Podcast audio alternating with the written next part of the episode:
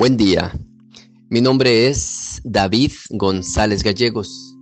Pertenezco a la Iglesia de San Patricio del Ministerio de Estudio Bíblico Nazarenos Católicos, aquí en Laredo, Texas, Estados Unidos.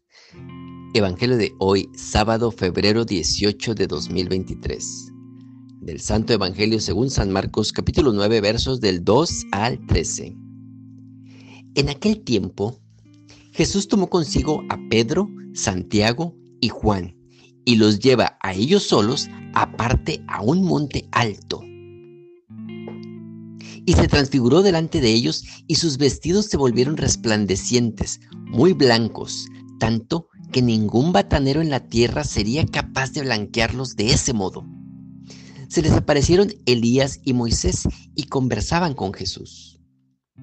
Toma la palabra Pedro y dice a Jesús, Rabí, bueno es estarnos aquí vamos a hacer tres tiendas, una para ti, otra para Moisés y otra para Elías.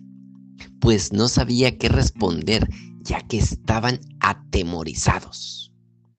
Entonces se formó una nube que les cubrió con su sombra, y vino una voz desde la nube, Este es mi Hijo amado, escuchadle. Y de pronto, mirando en derredor, ya no vieron a nadie más que a Jesús solo con ellos. Y cuando bajaban del monte, les ordenó que a nadie contasen lo que habían visto, hasta que el Hijo del Hombre resucitara de entre los muertos. Ellos observaron esta recomendación discutiendo entre sí qué era eso de resucitar de entre los muertos. Y le preguntaban, ¿por qué dicen los escribas que Elías debía venir primero? Él les contestó, Elías vendrá primero y restablecerá todo. Mas, ¿cómo está escrito del Hijo del Hombre que sufrirá mucho y que será despreciado?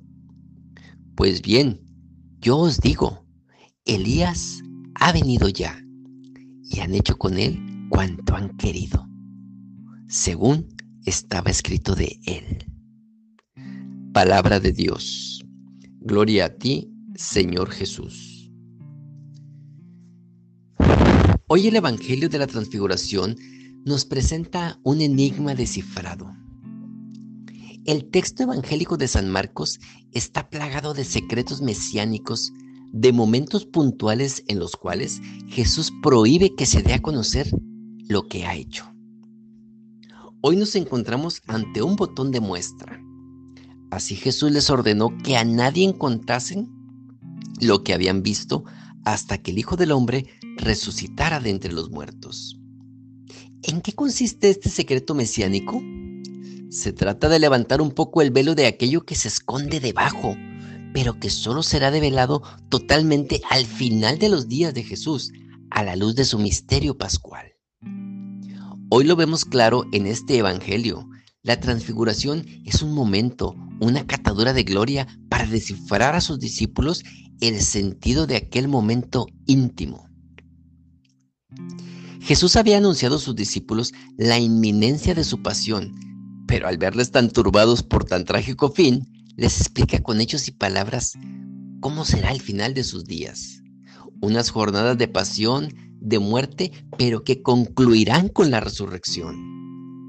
He aquí el enigma descifrado. Santo Tomás de Aquino dice, con el fin de que una persona camine rectamente por un camino, es necesario que conozca antes, de alguna manera, el lugar al cual se dirige. También nuestra vida de cristianos tiene un fin develado por nuestro Señor Jesucristo, gozar eternamente de Dios. Pero esta meta no estará exenta de momentos de sacrificio y de cruz.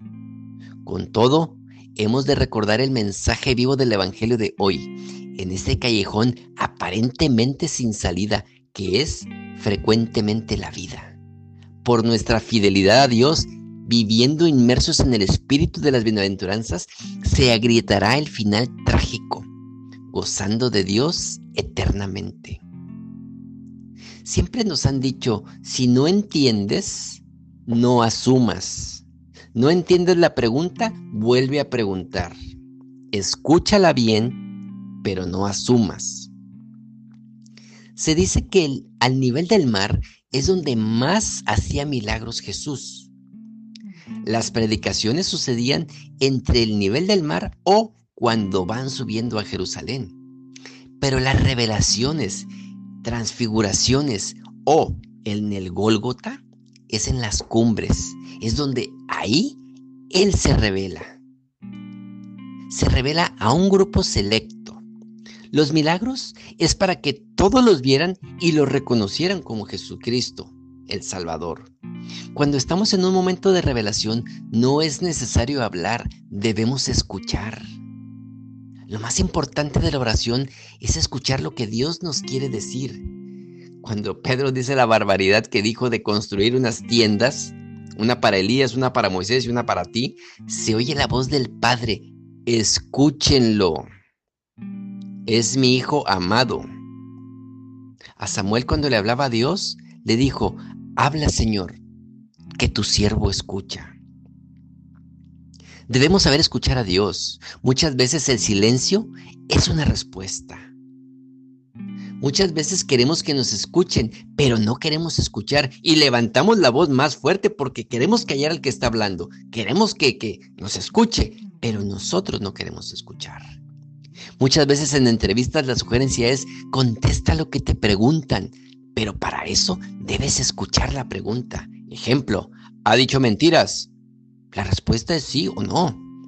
Pero si salimos con no, pues bueno, o sea, no sé si se puede catalogar y ya valió tu respuesta. Es sí o no y se acabó. Si escuchamos, vamos a recibir. Si no escuchamos, no vamos a recibir. Hay una canción muy bonita que habla del escuchar.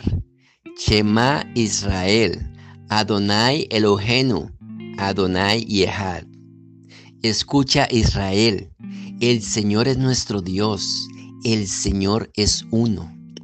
Amarás al Señor tu Dios con todo tu corazón, con toda tu mente, con todas tus fuerzas. Guarda estas mis palabras, marca con ellas tus manos, ponlas frente a tus ojos, en el umbral de tu casa, en las puertas. Pero escucha Israel. Oremos. Nada te turbe, nada te espante. Todo se pasa. Dios no se muda. La paciencia todo lo alcanza. Quien a Dios tiene, nada le falta. Solo Dios basta. Vayamos con alegría a proclamar la palabra del Señor. Excelente sábado. Dios quiere hablarnos, pero nosotros debemos querer escucharlo.